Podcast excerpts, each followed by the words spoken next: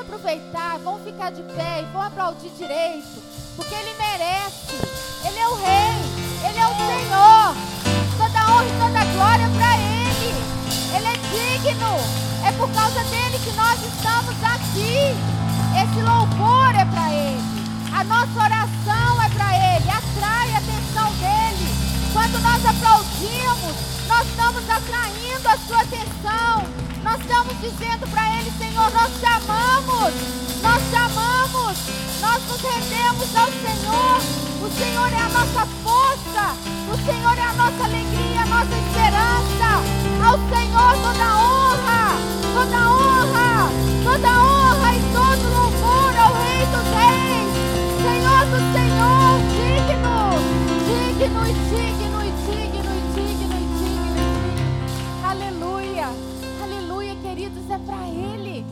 Quando nós aplaudimos, é para o Rei dos Reis. É a Ele, queridos. Senhor Deus, nós somos gratos ao Senhor por cada dízimo, por cada oferta. Somos gratos, Senhor, por cada pedido de oração que é colocado aqui.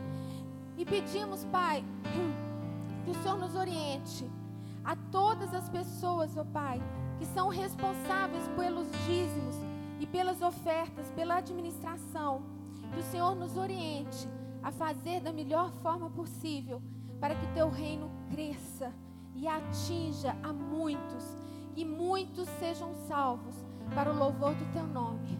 Amém. Glória a Deus.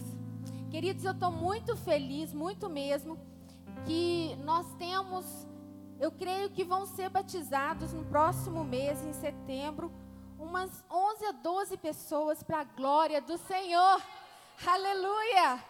Gente, isso é maravilhoso, porque a igreja do Senhor, ela não para, ela não pode parar. E queridos, pega a sua Bíblia, vamos fazer a nossa declaração.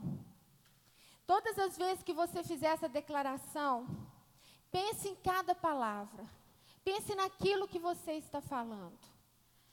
Não faça da boca para fora, mas faça com o seu coração, com a sua mente com a mente racional, amém? Então vamos lá? Esta é.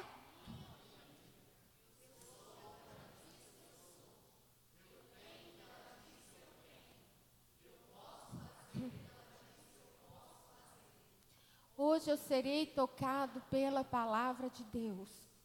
Eu audaciosamente confesso que a minha mente está alerta, que o meu coração está receptivo que eu estou pronto para receber a incorruptível, a indestrutível, a sempre viva semente da palavra de Deus. E eu nunca mais serei o mesmo. Nunca, nunca, nunca. Em nome de Jesus, amém. Glória a Deus, aleluia. Queridos, fecha seus olhos aí agora. E eu gostaria que a gente orasse. Nós lemos aqui logo no início o Salmo 133 que fala como é bom estarmos unidos e que ali a bênção do Senhor ela vem sobre nós. Então eu não sei quais são as dificuldades e os desafios que você tem enfrentado. Eu não sei, mas eu sei que o nosso Deus, ele é onisciente, onipresente e onipotente. Não existe limites para ele. Então nesse momento eu quero que você fale com ele. Esqueça quem está aqui. Você que está nos assistindo, esqueça. Olhe para você lá para dentro e comece a falar com o Pai. Abre o seu coração. Sabe? Peça para Ele o que que você mais tem desejado. Porque eu sinto, eu tenho a certeza que Ele ouve, porque a palavra dele diz que Ele ouve as nossas orações. E aquilo que você está pedindo será concedido. Porque nós estamos em aliança. Nós estamos em unidade. E tudo que ligarmos aqui na terra estará ligado no céu. E nós estamos orando juntos agora. Pai, eu quero colocar os teus filhos agora diante do Senhor. Pai, eu não sei quais são as dificuldades, os desafios que cada um está enfrentando. Aquele que está na sua casa, que está no hospital, aonde essa mensagem está chegando, Pai, eu não sei. Mas eu sei de uma coisa: que o Senhor conhece cada um deles. E Pai, eu te peço em nome de Jesus. A tua palavra nos diz que tudo aquilo que nós pedíssemos crendo, sem duvidar no nosso coração que nós receberíamos. E eu creio, eu não duvido nenhum momento que esta oração está sendo ouvida agora. E eu creio na resposta do Senhor. Então, Pai, em nome de Jesus, eu abençoo cada um dos teus filhos que estão aqui. Cada um dos teus filhos que estão ouvindo. Aqueles que estão enfermos sejam curados agora em nome de Jesus. Que o anjo do Senhor toque nessas pessoas e que elas sintam o toque da cura, Pai. E que muitos venham dar o testemunho. Pai querido, aqueles que por um motivo ou outro estão desempregados, Senhor, estão passando por situações financeiras complicadas. Pai querido, eu sei que o Senhor é o nosso provedor. É o Senhor que supre as nossas necessidades. Então, Pai, em nome de Jesus, vai, vai de encontro aos teus filhos neste momento. Pai querido, quantas pessoas enfrentando diversos problemas, com filhos, ó oh Pai. Eu te peço, Senhor, conceda sabedoria a esses pais. Conceda a paz do Senhor para que eles possam discernir como agir com seus filhos, Pai. Pai, que haja paz nos lares, que haja alegria nos lares, ó oh Pai porque a família é a menina dos teus olhos, Senhor. O Senhor nos disse para crescer e multiplicar. Pai querido, abençoe os lares, Senhor. Abençoe cada família que está me ouvindo neste momento, os que estão aqui, os que estão ouvindo, Senhor. Abençoe, vai de encontro a essas famílias agora e derrame sobre essas famílias a tua unção, Senhor a tua unção da paz, do amor verdadeiro, do perdão, da reconciliação. Renove as forças dos teus filhos, ó oh Pai, em nome de Jesus. Eu te peço, Senhor, que nesta noite vidas sejam impactadas e transformadas. Aqueles que não te conheciam, que venham te conhecer. Aqueles que nunca ouviram falar do Senhor, que venham e venham ouvir o teu nome, Senhor. Que os corações sejam abertos, que as mentes sejam abertas, Pai. Eu te peço isso em nome de Jesus, para o louvor e para a glória do teu nome. Amém. Aleluia. Queridos, nós estamos fazendo um estudo sobre as sete igrejas do Apocalipse. E nesta noite nós vamos falar sobre a terceira igreja, que é a igreja de Pérgamo. E eu gostaria que você abrisse a sua Bíblia lá em Apocalipse, Apocalipse 2. Nós vamos ler do 2 ao do 12 ao 17. Amém?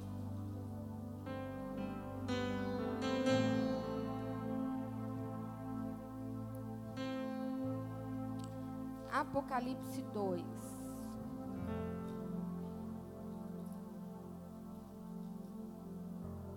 Amém. Glória a Deus. Amém, queridos? Todos encontraram? Então vamos lá. A minha versão está na versão NVI, então pode ter alguma diferença, mas vocês vão ver que é a mesma. É apenas a tradução, são palavras similares, ok? Sinônimas, né? Versículo 12. Ao anjo da igreja em Pérgamo, escreva: Estas são as palavras daquele que tem a espada afiada de dois gumes. Sei onde você vive, onde está o trono de Satanás. Contudo, você permanece fiel ao meu nome e não renunciou à sua fé em mim. Nem mesmo quanto Antipas, minha fiel testemunha, foi morto nessa cidade onde Satanás habita. No entanto, tenho contra você algumas coisas você tem aí pessoas que se apegam aos ensinos de Balaão, que ensinou Balaque a armar cilada contra os israelitas, induzindo-os a comer alimentos sacrificados a ídolos e a praticar imoralidade sexual. 15. De igual modo, você tem também os que se apegam aos ensinos dos nicolaítas. Portanto, arrependa-se. Senão, virei em breve até você e lutarei contra eles com a espada da minha boca. Aquele que tem ouvidos, ouça o que o Espírito diz às igrejas. Ao vencedor, darei do maná escondido. Também lhe darei uma pedra branca com um novo nome nela escrito, conhecido apenas por aquele que o recebe. Pai, esta é a tua palavra. Que o Senhor possa nos dar entendimento, que possamos ter com clareza aquilo que o Senhor quer nos dizer nesta noite. Pai querido, que o Senhor tenha inteira liberdade nesta igreja, porque esta igreja é do Senhor. Eu sou um simples canal, Pai. Usa-me como instrumento do Senhor. Em nome de Jesus, Pai, nós oramos e te agradecemos. Amém. Queridos, eu quero fazer apenas rapidamente é, uma lembrança da, do que nós estudamos nos outros, como nós devemos estudar essas cartas. Nós temos que le nos lembrar que as igrejas, elas literalmente existiram. Então, essas cartas foram escritas para estas igrejas. Temos que nos lembrar também que, da mesma forma, essas cartas foram escritas para as igrejas que existiram ao longo do tempo, da igreja, o corpo de Cristo. E também, quando nós lemos essas cartas, nós temos que trazê-la para nós, porque ela é para nós, é para você e é para mim. Então, essa carta nós temos que ler como o Senhor escrevendo para cada um de nós, para a igreja num todo, para o corpo de Cristo, mas também individualmente para nós, ok? Então, todas as vezes que nós lermos as cartas, nós temos que nos lembrar desses três detalhes. Bem, curiosidade sobre a cidade de Pérgamo. Foi uma cidade grega, histórica, conhecida por abrigar uma das sete igrejas do Apocalipse e por possuir um altar de Pérgamo dedicado a Zeus. Era um, um, um altar estrondoso naquela época. Pérgamo ficava na Mícia, na costa anatólica do mar Egeu. E em sua volta havia montanhas altas, o que mantinha a cidade protegida dos ataques. Além disso, ela estava servida de terra fértil e água para as necessidades dos seus moradores, pois ficava próxima de um rio, um rio chamado Caico. Atualmente a cidade é como, conhecida como Bérgama e seu antigo nome era Teutrânia. Pérgamo foi uma cidade culturalmente importante, pois ela possuía uma biblioteca quase tão prestigiada como a biblioteca de Alexandria. Uma curiosidade sobre a cidade de Pérgamo é que nós já ouvimos falar dos pergaminhos, que eram é, feitos através de pele de cabra, de bode, e ali era usado e preparado para a escrita. Por isso que fala na época de Jesus havia aqueles rolos, né? E aqueles rolos aonde Jesus abre e vai ler era de pergaminho, ok? Então nós descobrimos agora que pergaminho veio por causa dessa biblioteca da cidade de Pérgamo. Então voltando ao texto agora, vamos lá no versículo 12. Ao anjo da igreja em Pérgamo, escreva: Essas são as palavras daquele que tem a espada afiada de dois gumes. Queridos, quem tem essa espada afiada? Desde o início, quando nós começamos a estudar as cartas, nós vimos que quem está falando aqui é quem é? Quem é? Jesus, né? Então é Jesus que está falando. Ele tem a espada afiada. E aqui diz: quem que tem, quando fala que tem, é algo contínuo. Não é algo que teve ou que vai ter no futuro, mas que tem. Ele continua tendo essa espada. Ele teve, ele tem e sempre terá essa espada. Ok? Então, está se referindo a Jesus e ele tem uma espada de dois gumes. E o que, que é essa espada de dois gumes? Queridos, não é segredo nenhum para nós que temos estudado a palavra, que a palavra de Deus, ela é comparada a uma espada, a uma espada de dois gumes. E nós lemos isso, e eu quero que vocês leiam comigo, lá em Efésios, porque lá faz assim, ó, Efésios 6,17 diz assim: Tomai também o capacete da salvação e a espada do Espírito, que é o que? A palavra de Deus. Então, toda vez que se refere à espada, está se referindo à palavra. Pois bem, aquilo que faz a espada, a palavra também de Deus faz. O que, que a espada faz? Ela corta e o que, que a palavra faz? Ela corta. E ela corta o que, queridos? Ela corta o caminho para o inferno. Ela corta aquelas pessoas que ouvem a palavra, que escuta e que se entrega ao Senhor Jesus. Ela tem então a salvação. E ela passa então a sair do reino, do império das trevas, e ela vem para o reino da luz, o reino do Senhor. E isso acontece uma total viravolta na vida dessas pessoas. Aconteceu na minha vida e eu creio que aconteceu na sua vida e na vida da maioria das pessoas que conheceram Jesus. A nossa vida muda totalmente. E é isso que a palavra faz. E não é só isso. A palavra de Deus, ela corta o pecado. Porque ela ensina claramente qual é a boa, perfeita vontade de Deus. E ela nos livra da servidão dos vícios, da servidão, da escravidão do pecado. A palavra de Deus, ela corta o coração de fora a fora e transforma aquele coração de pedra num coração macio, num coração amoroso, num coração que se arrepende, num coração que se que quebranta. Homens de dureza, de coração duro, você começa a ver esses homens chorando aos pés de Jesus. E isso só acontece por causa da palavra do Senhor. Acontece que a Bíblia não fala apenas da palavra de Deus como espada. Vai além e diz que ela é também uma espada de dois gumes. O que, que é uma espada de dois gumes, queridos? Ela tem duas faces, de um lado e do outro. Então, essa espada, quando ela entra, ela não tem volta.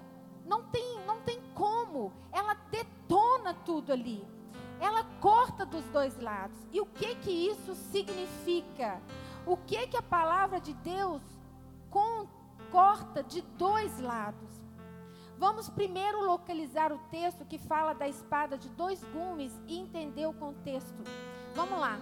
Está lá em Hebreus 4,12, diz o seguinte: Porque a palavra de Deus é viva e eficaz, e mais penetrante do que espada alguma de dois gumes, e penetra até a divisão da alma e do espírito, e das juntas e medulas, e é apta para discernir os pensamentos e intenções do coração. Uma espada de dois gumes, ela é letal. Ela é letal. Quando ela entra no homem, não tem como. E a palavra de Deus corta profundamente, a ponto de separar alma e espírito. E a alma, querido, é a nossa personalidade, é o caráter do homem. E ela separa o espírito, que é o sopro de vida. E o sopro de vida pertence a Deus. Separar a alma e espírito é dizer que somente a palavra de Deus pode fazer a alma deixar de buscar os seus próprios interesses. Queridos, quantas vezes a nossa alma só quer pensar em nós, no nosso egoísmo, nas nossas necessidades, e a palavra de Deus, ela vai fundo, ela vai fundo e começa a nos mostrar que existe algo maior do que o nosso próprio umbigo. É isso que a espada de Deus faz. Mas tem algo muito mais importante, queridos. Aliás, não mais importante, muito importante.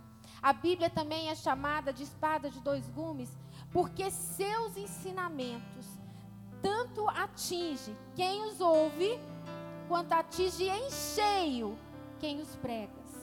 Vocês viram como é que isso é sério? Quando nós estamos aqui ministrando a palavra, essa palavra primeiro ela vem para nós. Ela corta nós e é assim que tem que ser. Ela tem que tocar primeiramente em nós, porque senão não tem sentido você pregar essa palavra. Se você não vive essa palavra, não faz sentido você pregar. Ou faz, Deus às vezes está te chamando, né? Vem cá, olha, presta atenção. É essa palavra que eu quero que você fala, porque eu quero que você estude, eu quero que você esmiúce essa palavra, porque ela é para você. Depois ela vai para os outros. Ela é para nós. E isso é maravilhoso, queridos. Isso faz toda a diferença. E continuando aqui, nós vemos aqui é, que o pregador ele não está em cima de sua plateia. Ao contrário, ele é apenas e tão somente um canal, um instrumento nas mãos de Deus e nada mais. Esta é a beleza do ministério da palavra. Esta é a sua maior bênção. Por isso está escrito diretamente para os pregadores, para mim, para nós. Lá no Salmo 149, 6 diz: Estejam na sua garganta os altos louvores de Deus, e a espada de dois fios em suas mãos. Aleluia. Glória a Deus, glória a Deus. No versículo 13 diz o seguinte: Sei onde você vive, onde está o trono de Satanás. Contudo, você permanece fiel ao meu nome e não renunciou à sua fé em mim. Nem mesmo quando Antipas, minha fiel testemunha, foi morto nessa cidade onde Satanás habita. Sei onde você vive, onde está o trono de Satanás. O apóstolo João, queridos, ele está dizendo onde vive. Ele sabe onde está o trono de Satanás. Nessa região da Turquia é onde Deus está dizendo. Jesus está dando a revelação que ali é o trono de Satanás. Jesus está falando de uma região específica. Está falando de uma cidade politeísta, idólatra, carnal, onde existiam cultos pagãos. Ou seja, um lugar terrível. Muito influenciada pelas obras dos nicolaítas.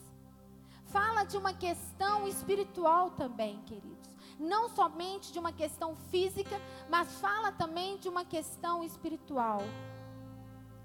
Ela fala que mesmo eles, em uma cidade onde Satanás estava com o seu trono, eles se mantiveram fiéis a Deus. Eles se mantiveram fiéis aos princípios, à palavra. E quem foi Antipas? Aqui nós vemos que fala, nem mesmo quando Antipas, minha fiel testemunha, foi morto nesta cidade onde Satanás habita. Queridos, aonde existe bagunça, aonde existe desordem, aonde existe mentira, aonde existe idolatria, aonde existe imoralidade, Satanás está ali. Por isso que nós, como cristãos, temos que saber aonde nós devemos ir, em que lugar nós estamos. Que pactos nós estamos fazendo? E fala sobre Antipas. Quem foi Antipas? Antipas aqui, queridos, foi um discípulo. Um discípulo do apóstolo João. Ele era, uma, ele era discípulo do apóstolo João lá em Pérgamo. Ele era um evangelista e foi um mártir do cristianismo durante o reinado de Nero. Ele se converteu e começou a pregar a palavra de Deus. Ele começou a pregar tudo aquilo que mudou a vida dele. E é isso que nós também precisamos fazer. Nós estamos vivendo numa época onde muitos não conhecem o Senhor. E muitas vezes nós nos calamos. Nós deixamos de falar, mas Antipas não. Mesmo ele correndo risco, porque eles não queriam que ele falasse. E era uma época de perseguição, de morte aos cristãos. Mas Antipas, ele permaneceu fiel. E ele continuou pregando, continuou falando. E ele não aceitava oferecer, dar oferta a outros deuses. Ele não, se aceita, ele não aceitava se dobrar a idolatria a outros. Ele permanece fiel e não se cala. E o que, que acontece com Antipas? Ele é preso. Ele é preso e falam para ele assim: olha, você tem que calar, você não pode continuar assim. E de repente ele solta Antipas. Mas vocês pensam que Antipas simplesmente calou? Eu creio, na história não fala, mas eu creio que ele deve ter sido até torturado, porque naquela época era assim. E eu não sei por que o soltaram, mas soltaram. E Antipas continuou pregando, ele não desistiu, ele não foi, é, é, ele não foi, é, como diz, ele não foi, ele não ficou preso aquelas ordens que foram dadas a ele. Ele simplesmente disse: Eu escolho obedecer ao meu Deus. Se eu tiver que morrer, que eu morra. Se eu tiver de viver, é Ele que me dará a vida. E querido, sabe o que, que acontece com ele? Eles o prendem porque eles não aceitam aquilo, eles ficam indignados porque muitos estavam se convertendo a Jesus. E eles o prendem e o levam então para o templo de Artemis, onde ele foi lançado ali, dentro de um ardente touro de bronze, para morrer queimado eu não sei se vocês já viram como era esse touro. Ele era um touro de ferro, onde eles abriam e ali debaixo pegando fogo, eles julgavam a pessoa ali, a pessoa se encostasse, já estava sendo queimada ali. Eram sacrifícios. Mas ele não deixou de falar do amor de Cristo. E é sobre isso que, Deus, que Jesus está lembrando aqui, que João está falando aqui. E no 14, no entanto, tenho contra você algumas coisas. Contra esta igreja, contra alguns de nós, contra a igreja de hoje. Porque Jesus está falando para aquela igreja, está falando para nós e está falando para o corpo de Cristo. Você tem aí pessoas que se apegam aos ensinos de Balaão, que ensinou Balaque a armar ciladas contra os israelitas induzindo-os a comer alimentos sacrificados a ídolos e a praticar imoralidade sexual. Ensinou-os é, ensinos ou doutrinas de Balaão. Era ensinos ou doutrinas de Balaão. Era um profeta da cidade de Petor, na Mesotânia. É, nós vamos ler a respeito dele lá no livro de Números 22. Se você pegar e abrir a sua Bíblia depois em casa, em Números 22, você vai conhecer a história desse profeta. O rei Balaque, ele era rei dos Moabitas. E ele ficou muito incomodado porque ele viu um povo chegando. E ele começou a ouvir as histórias desse povo. E ele começou a ter medo desse povo. Que povo era esse? O povo de Deus, os hebreus. Eles chegaram fazendo barulho e amedrontando Balaque, o rei dos Moabitas. E Balaque, então, ele sabe sobre Balaão e ele chama Balaão e fala assim: Balaão, eu preciso dos seus trabalhos. Eu preciso que você amaldiçoe esse povo. E Balaque, Balaão, vai consultar o Senhor. E o Senhor fala para não fazer. E ele manda um recado para o rei: Olha, eu não posso falar nada contra esse povo, porque esse povo é protegido de Deus. Mas Balaque torna a falar com ele, manda outros para ir de encontro ele fala: Olha, você tem que fazer isso. E novamente ele consulta e Deus torna a falar com ele para não fazer. E ele realmente manda a resposta de novo e obedece a Deus e não faz. Mas pela terceira vez, Balaque manda o recado. E aí o que, que acontece? Ele muda. Porque foi oferecido outras coisas a ele. E neste momento, então, ele deixa de agradar a Deus para agradar ao rei. E essa, e essa doutrina, querido, ela nos ensina algumas coisas. E a primeira coisa que ela nos ensina é, que o, é o que o próprio texto ensina que eles incentivavam a comerem coisas sacrificadas aos ídolos e a praticar prostituição ou imoralidade sexual, como está na minha versão aqui. No segundo ponto, o que que essa doutrina ensinava? O ensinamento do Antigo Testamento sobre a doutrina de Balaão é mudar a mensagem de Deus para benefícios próprios. Foi isso que Balaão fez. Até para conseguir recursos financeiros, como o próprio Balaão. Queridos, será que nos nossos dias de hoje isso acontece?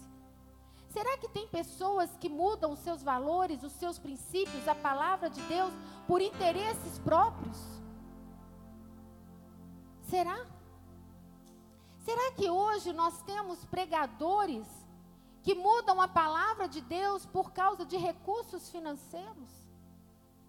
Será que eu e você mudamos os princípios de Deus para que possamos ser atendidos nos nossos egoísmos, como nós lemos lá atrás? Porque quantas vezes nós deixamos de ler a palavra e quando nós não lemos a palavra, é a nossa alma que grita, é a nossa alma que domina. Será que nós temos trocado a palavra de Deus para satisfazer o desejo da nossa alma? Será que nós estamos aqui com a doutrina de Balaão nas nossas vidas? É isso que o Senhor está falando conosco. Queridos, pessoas que mudam o Evangelho a mensagem de Jesus para benefício próprio. Nós precisamos ter cuidado e por isso nós precisamos conhecer a palavra. Para literalmente roubar as pessoas. E eu gostaria que vocês abrissem lá em João 10, 10, porque tem uma passagem que todos nós conhecemos. E nós falamos muito dela, mas ela é um pouco, nós tiramos fora do contexto, mas vamos entender o que realmente essa palavra diz. Lá diz assim: o ladrão vem. O ladrão vem. Queridos, nós temos sempre ouvido falar que é o diabo. Mas Jesus não está falando aqui sobre o diabo. Mas nessa passagem, Jesus está se referindo ao falso pastor. Em João 10, 1, ele inicia fazendo uma explicação do bom pastor, do verdadeiro pastor, daquele pastor que cuida das suas ovelhas. Até chegar no versículo 10, que é esse onde ele começa a falar do falso pastor, daqueles que virão para roubar, para matar e destruir as suas ovelhas, as ovelhas de Cristo. Por isso, queridos, nós temos que ter muito cuidado ao tirar um texto fora do contexto. Nós temos que entender aquilo, nós temos que ler e entender o que que o Senhor está falando. Quantas vezes nós simplesmente direcionamos isso para o diabo e esquecemos que na realidade o Senhor está falando de pastores maus, de homens e mulheres que pregam a palavra distorcida daquilo que o Senhor tem nos falado. E nós vemos aqui também nesse versículo armar ciladas. No original, gatilhos para tropeçar. Como se faz alguém tropeçar? Como você faz alguém ser é cair? Mudando a palavra de Deus para o benefício próprio.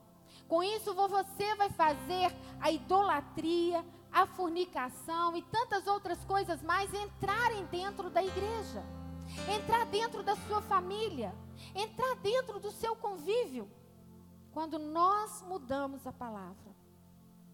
No versículo 15, de igual modo, você tem também os que se apegam aos ensinos dos nicolaítas. Queridos, eu não vou falar sobre os ensinos dos nicolaítas, porque nós já falamos sobre isso lá em Efésios. Lá no capítulo 2, 6, Jesus diz é, que odeia essa prática. Jesus odeia a prática dos nicolaítas. Apocalipse 2, 6. Depois vocês olham lá, vocês podem ver essa mensagem também no Facebook depois. E vocês vão entender o seguinte: se Deus odeia, se Jesus odeia, nós temos que odiar essa prática. Nós não podemos compactuar com essa prática. E se você não conhece qual é a prática do Nicolaíta, você tem que conhecer para você não compactuar com ela. E queridos, nós temos o versículo 16. Portanto, arrependa-se, senão virei em breve até você e lutarei contra eles com a espada da minha boca. No original, no grego, dá uma expressão de força, de velocidade. Arrependa-te, corre, vai, arrependa-te. Porém, se não arrependeres, eu venho a ti subitamente e guerrarei, guerrearei contra eles com a espada da minha boca. Vejam, ainda existe um tempo o Senhor nos dá um tempo, Deus é longânimo. E Ele nos dá um tempo para que a gente possa mudar, para que a gente possa se arrepender. Portanto, se Deus é misericordioso, se Ele não corre, se Ele nos dá tempo, quem somos nós para julgar as pessoas? Nós não podemos julgar ninguém, nós não podemos apontar o dedo para ninguém, porque o julgamento será somente com o Senhor. Quando Jesus voltar como rei e juiz, somente Ele. Se Jesus dá oportunidade para as pessoas se arrependerem, e se ele faz isso, quanto mais nós. 17. Aquele que tem ouvidos, ouça o que o Espírito diz à igreja. Ao vencedor darei do maná escondido. Também lhe darei uma pedra branca com um novo nome nela escrito, conhecido apenas por aquele que o recebe. Qual a recompensa dos que não vão se dobrar às obras dos nicolaítas e nem aos ensinamentos de Bala, Balaão, permanecendo até o fim sem se dobrar? No original, queridos, isso dá sempre, sempre a ideia de continuidade ao vencedor, ao vencedor, é aquele que vence todos os dias, é aquele que vence todas as horas, todos os momentos. Darei do maná escondido. Não é quem venceu, mas é quem vence, é quem vence, é quem vence, quem caminha vencendo. No Antigo Testamento, o povo recebeu um alimento vindo diretamente do céu, o maná. Existe um maná que foi revelado ao povo naquele tempo, mas existe um maná, uma porção que foi colocada dentro da arca da aliança, representando o próprio Deus, que será revelado no tempo oportuno para aqueles que têm ouvido e estão vencendo. Quando fala de um maná escondido, está falando de uma revelação superior da presença de Deus. Ele ainda vai entregar uma revelação que está escondida. Uma pedra branca. No contexto da época, existiam várias funções para pedras brancas. Mas para o contexto aqui, a pedra branca está falando sobre um tribunal. Sobre um tribunal, como assim? Era um julgamento, queridos. Quando a pessoa estava sobre um julgamento, eles colocavam na mão dela, sem que ela visse, uma pedra. E essa pedra poderia ser uma pedra branca ou uma pedra preta. Se ela fosse branca, significava que a pessoa estava livre da sentença. Ela tinha sido absolvida e não haveria mais condenação sobre ela. Mas se fosse pedra, preta, ela estaria condenada. Jesus está falando algo que eles entendiam naquela época. Então, o que, que Jesus está querendo dizer para o vencedor? Você terá uma revelação superior da presença e você verá, você receberá uma pedrinha branca. Ou seja, não haverá condenação sobre você, não haverá julgamento. Ao vencedor não haverá condenação. A Bíblia vai nos ensinar, através da teologia paulina, que a igreja será julgada com julgamento de obras, para podermos receber o nosso galardão. Quando a Bíblia fala de nome, ela fala de propósito. Ou seja, existe um propósito pelo qual você foi criado. E por mais que vivemos aqui nessa terra, esse propósito só vai ser revelado plenamente quando o maná de Deus for entregue e o nosso nome for conhecido, o seu nome for conhecido. Somente você vai conhecer o seu nome. Somente eu vou conhecer o meu nome. E neste momento, querido, nós poderemos ver Cristo na plenitude, porque nós estaremos na plenitude junto com Ele. Existe uma vontade de Deus para o corpo de Cristo, mas existe um propósito, existe uma revelação para cada um de nós em particular. É disso que está falando. É disso. O nosso corpo hoje, que é um corpo corruptível, ele não suporta a revelação plena de Deus. Mas aqueles, queridos, aqueles que têm ouvidos, ouça o que o Espírito diz à igreja. Ao vencedor, ao vencedor, ao vencedor. A palavra de Deus diz: ao vencedor, aquele que vence as batalhas diárias, aquele que vence os obstáculos, aqueles que vence as tribulações, aquele que vence com o Senhor, ao vencedor você receberá a salvação. E depois, querido, você tem um caminho para percorrer ao longo da vida, ouvindo e vencendo, ouvindo e vencendo. E o que que nós podemos aprender com essa lição, com a carta de Pérgamo. Primeiro, que existe a espada de dois gumes, não se esqueça disso. A espada é para separar a nossa alma e o nosso espírito. É para mostrar a nossa alma o lugar dela. Ela tem que ser submissa ao espírito e o nosso espírito tem que ser submisso ao espírito de Deus. A nossa alma tem que dominar as nossas emoções e as nossas paixões, as nossas vontades. E o nosso corpo tem que obedecer à nossa alma para que possamos desfrutar tudo aquilo que Deus preparou para nós. A vontade de Deus é boa, perfeita e agradável. E nós precisamos e necessitamos de desfrutar da vontade de Deus. Em segundo, precisamos ter cuidado com as doutrinas de Balaão e dos Nicolaítas. Em terceiro, precisamos nos arrepender dos pecados, porque existe um tempo dado por Deus. Existe um tempo dado. E quarto, é necessário termos ouvidos atentos e continuar perseverando no caminho do Senhor. Vamos ficar de pé, porque assim nós vamos vencer e nós estaremos com o Rei em sua plenitude para sempre. Nós estamos aqui para vencer. E eu gostaria que você começasse a dizer para você: eu venci, eu estou vencendo, eu venço cada dia, eu venço cada batalha. Começa a dizer, querido, eu estou vencendo, eu estou vencendo, eu estou vencendo com Cristo, eu estou vencendo. Não existe impossível, não existe nada que eu não possa, porque não existe limite para o Senhor. O meu espírito é submisso. Vamos falar junto comigo?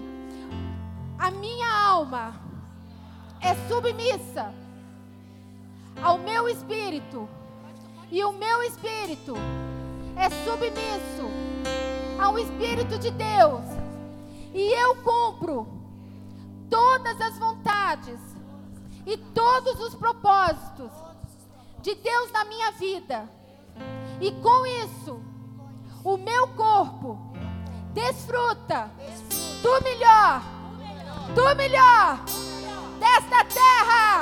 Aleluia! Aleluia!